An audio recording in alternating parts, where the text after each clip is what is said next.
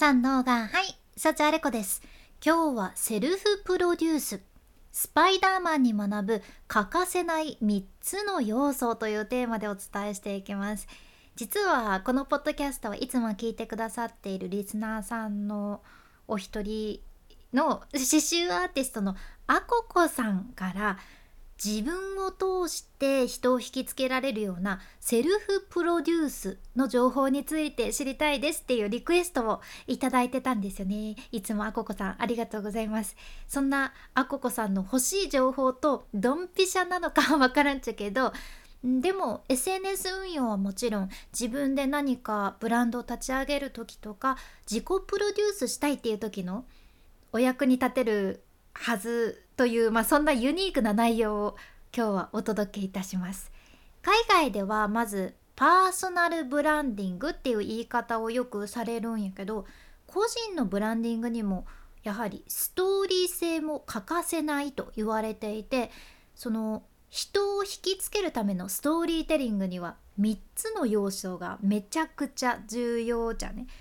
で例えば今「名探偵コナン」の映画がねノリに乗ってるわけやけど強烈なファンがつくにはやっぱりその物語だけではなくってそれにプラスしてキャラクターが大事なんよね。面白いキャラクター愛されるキャラクターが必要なわけです。もちろんセルフプロデュースってなると自分自身がその面白いキャラクターとかユニークなキャラクター愛されるキャラクターになる必要があってそのキャラクターには何か強い願い事とか目標があって大体そのねそのキャラクターがもう絶対に手に入れたい欲しいって思ってるものは簡単には手に入らないよね。でそれで何か人生の中で学んでいったりスキルアップする必要があるわけやね。これは私たちみんな一人一人に当てはまるんじゃないかなって思うんやけど例えば自分の時間が欲しいと願って一生懸命頑張ってる人とか SNS の目標を達成するためになんとか日々努力してる人とかあとは人見知りだけどなんとか人とコミュニケーションをうまく取れるようになりたいなと思ってコミュニケーションについて学んでる人とかそれぞれ一人一人その人生で欲しいものっていろいろありますよね。でも例えば知名度が欲しいとかお金が欲しいとかうーんとても自分に合ったパートナーが欲しいとかって思って頑張るけどそれはなかなか手に入らなくって、うん、どうしたらいいんだろうって思う中で実はそれを手に入れるためには自分を受け入れる経験だったり人を許す力とかそういう経験とかいろいろ人生で学んでいくやん。でとにかく私たちにも名作のキャラクターにももうみんなに共通して必ずとてつもない壁が立ちはだかるわけですよ。でももしその壁っていうのがなかったらストーリーは生まれないんよね。うん、この壁がめちゃくちゃ重要でだってその壁が緊張を生み出してキャラクターもストーリーもおもろおもろくしてくれるわけですよ。なんか「どうも名探偵コナンです。自分は普通にそこら辺にいる小学生なんだけど今日もサッカーをして楽しかったです」ってか 全然興味わかんよね。いやえそのそうなんだ。えー、サッカーするコナンくんえー、で終わっちゃうわけですよ。なんと高校生からギューンと体が縮まって子供になってなかなか黒の組織から追われて戻れないとかそういうストーリーがあるから引きつけられるわけで。だけコナンと一緒でねあなたも私も実はすでにおもろいキャラクターなんよね。そうなんです。もう面白いキャラクターっていうのはそこにあってあとはそれをうまくプロデュースしていくだけっていうことじゃん。やけん自分の人生のストーリーとか一生懸命乗り越えてきた壁とか学んできた教訓を伝えるっていうのがもうめちゃくちゃ大切でこれはマーケティングにおいても重要なポイントなんよね。やっぱり商品とかサービスを提供しているキャラクターその人は誰なのかどんな人なのかそしてお客さんのニーズは何なのかを見極める必要があるじゃん。っていうことでこのキャラクターデザインにおいてとても素晴らしいのがねスタンリーなんですよ。スタンリーご存知ですか？アメコミを代表する原作者のスタンリー。もうマーベルのアイアンマンとかスパイダーマンとかアベンジャーズとかもたくさんスーパーヒーローを生み出されていてこのアメコミのヒーローたちって海外はもちろんやけど日本にも熱狂的なファンがねたくさんいらっしゃるんよね。そう大人たちも熱狂してるわけです。で実は私昔はねこういうスーパーヒーローものとか全然 全然見たことなくって詳しくもなくってうーん全然知識がなかったんやけどたまたまね仕事で取材をさせていただく機会があってその時もうリサーチでね一気にシリーズを全部見たんですよ。もうね夜な夜な見てました。でもねやっぱり見たらかっこいいよね。私はかっこよくてセクシーなアイアンマン推しなんやけど今回フォーカスするスパイダーマンも本当に素晴らしい作品なんです。このスパイダーマンがどうやって生まれたのかっていうのが今回お伝えしてるパーソナルブランディングのヒントになるけ、まあ、今回ねスパイダーマンをしっかり出して紹介させていただくんやけどちょこっとねスパイダーマンの物語の内容に触れることになるけんもしのもしまだスパイダーマン知らない。今からスパイダーマンを見るので内容知りたくないですとかちょっとネタバレみたいのは一切 NG ですっていう人はここまでで一旦ポッドキャストを止めていただいてスパイダーマンを見てからよかったら続きもぜひぜひお聞きください。大丈夫ですか？ではお話ししていきますがまずそのスパイダーマンが生まれたきっかけなんやけどスタンリーがね自分の部屋で普通に座っていてハエが飛んでたそうで。でそれでねそのハエが壁をタタタタってこうなんか這い上がっていく姿を見てかっこいいなって思われたそうなんよね。もうね虫が苦手な私からするとなかなか共感しにくい部分なんやけど それは置いておいてそこからそっかかっこいいなハエとか。思ってもしも壁に這いつくばって登ることができる人間がいたらかっこいいよなってなったそうなんよね。これすごいインスピレーションですよね。うんそうやって生まれてだからこれが一つ目のキャラクターにおける重要な要素。一つ目がスーパーパワーなんです。つまりそのキャラクターの特に秀でた能力とかスキルですね他と比べて自分だけが得意なことは何だろうとか自分が特に集中できて楽しめることは何だろうって考えてみてください。でキャラクターの2つ目の重要な要素が名前ですね。名前も覚えてもらいやすいもの端的に特徴を表すことができるものとかねしっかり考える必要があるじゃん。でスタンリーもねこのスパイダーマンに関して名前どうしようかなって思われた時に最初はそのハエからひらめいとるけんハエは英語でフライやけんフライマンはどうかなフライマンはどうかなってなっていやでもなんかフライマンはなんだかなってなってあモスキートも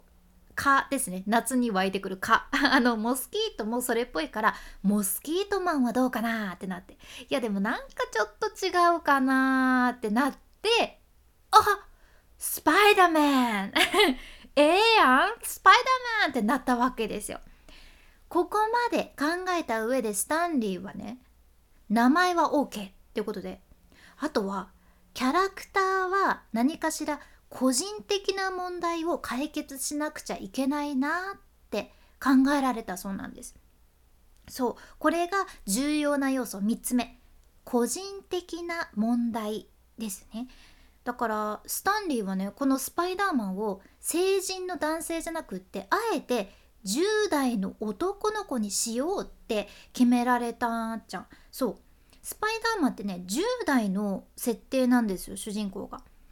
じゃあスタンリーは何で主人公を10代にしようって思ったのかっていうとやはり10代って思春期ですしいろんな問題を抱えてる世代じゃないですか。まあ、もちろんどの世代も悩みってあるけど特に多感な時期ですよね。だからこれだってなったそうちゃん。で、まあ、これを踏まえた上でこのスパイダーマンの元の物語の構成をしっかり知っていくと自分のストーリーをどう伝えようかなって考える時のヒントになるんよね。うん、そそう思いながら聞いていただきたいんやけどそのスパイダーマンの物語についてですがまず主人公の高校生のピーター・パーカーはねベンおじさんとメイおじメベンおじさんとメイおばさんに育てられていてご両親はねちょっと飛行機事故なんやけど何かしら原因不明で亡くなっとるじゃん。でそのピーター・パーカーはもうガリガリでいじめられっ子で仲間外れにされてるんやけど頭はねすごくいいんよね。そうもうこの時点ですぐ仲間外れにされるっていう感じのそのシーンを見て私たちもその視聴者としてもねこのピーター・パーカーというキャラクターにめちゃくちゃ共感し始めるじゃんね。やっぱりちゃんとキャラクターの生い立ちも分かるようになっていてだからここで学べるのはあなたの親っていうのはどんな人なのか？幼少期にあなたはどんな経験をしてきたのかとかあなたはどんな人なのか？どんな考え方をするようになったのかとか考えるのは結構あなただけのセルフブランディングにつながってくるんよね。具体的にそのキャラクターをデザインすればするほどそのストーリーに重みが出てくるんです。だってこのピーター・パーカーが例えば億万長者のご両親に愛情たっぷりに育てられて「ピーターちゃん今日はもう朝からキャビアでございますよ」みたいな感じで 朝ごはんも出されてもう超イケメンでさ「えそんな鼻高いんですか?」みたいな感じ鼻も高いしもうなんかもうえ首も長いしもうもうすごいかっこいいじゃんってなって学校一の人気者だったとしたら全然共感できねえってなっちゃうわけやね。そうだからできれば共感できるものがいいわけですよ。それでピーター・パーカーはね、まあ、続き話すと変な雲に噛まれてあれ？なんか変な感じだぞってなってまさにそのスパイダーマンというかその雲みたいな強さとすばしっこさを手に入れるじゃん。やけんこれが平凡な世界からピーター・パーカーが新しい世界に変わって彼の人生が劇的に変わる瞬間なんよね。で最初はその能力を人を助けるためじゃなくって自分を助けるために使ってそこでちょっとね友達も初めてできたりするんだけどテレビとかにも出演するようになっちゃってちょっとねピーター・パーカー自己中になってくるよね 舞い上がっちゃうわけですでテレビ局でファンに囲まれてる時にねタタタタタタタって泥棒が走ってきて警官がピーター・パーカーにね「おいそいつ止めてくれ泥棒止めてくれ!」って叫ぶんやけどピーター・パーカーは「それはあんたの問題だろ」と。あんたは自分の仕事をしろよ俺は自分のことを自分で守るんだとかって言うんですよ。もうあかん 人間が調子乗っちゃってる時のやつっていう視聴者としてはでもそれはあかんって感じになるんよね。そう彼はここでその人としての正しい判断力を失ってしまってこれが物語においても超重要な部分になるじゃん。これがあることでよりより より一層リアルになるしより親しみやすさを持ってもらって結果いいものを得られるわけやっちゃん。結局そのピーター・パーカーねその後家に帰ったらなんとベンおじさんが殺されてることに気づいてもうどんどんどんどんなんでなんでって怒りがこみ上げてきてそのスパイダーマンのコスチュームを着てねそのおじさんを殺した犯人を探しに行くんやけどもうそのさっきの警官ねそれも自分でしなとか言ってた人と同じ人物なのかって思うぐらいに自分を顧みるんよね。自分を責め始めるっちゃんああ自分がこうやってたら自分はこうしてたらもっと良かったとかって自分を責め立てるんやけどこれなんですよ。ここがまた重要でスパイダーマンってその雲に噛まれて人生変わったんだよねってほとんどの人が思っとるっちゃけど実はそうじゃなくって彼は自分のおじさんが死んだのをきっかけに大切な人を亡くしたのをきっかけにスパイダーマンとして自分の人生を変えてるんです。そう。やけん実はあなたのストーリーをあなただけのものユニークなものにしてくれるのはあなたのものすんごい能力とかではなくあなたの弱点ってことなんよね。そう私も昔は自分の声が嫌いで話し下手やったけどだからこそそれから喋りを仕事にできたことで自分のストーリーになったしあとはまあ機械音痴でもうどうしようもなかったっちゃけどこれだけ機械が苦手な私が SNS を仕事にできたのも、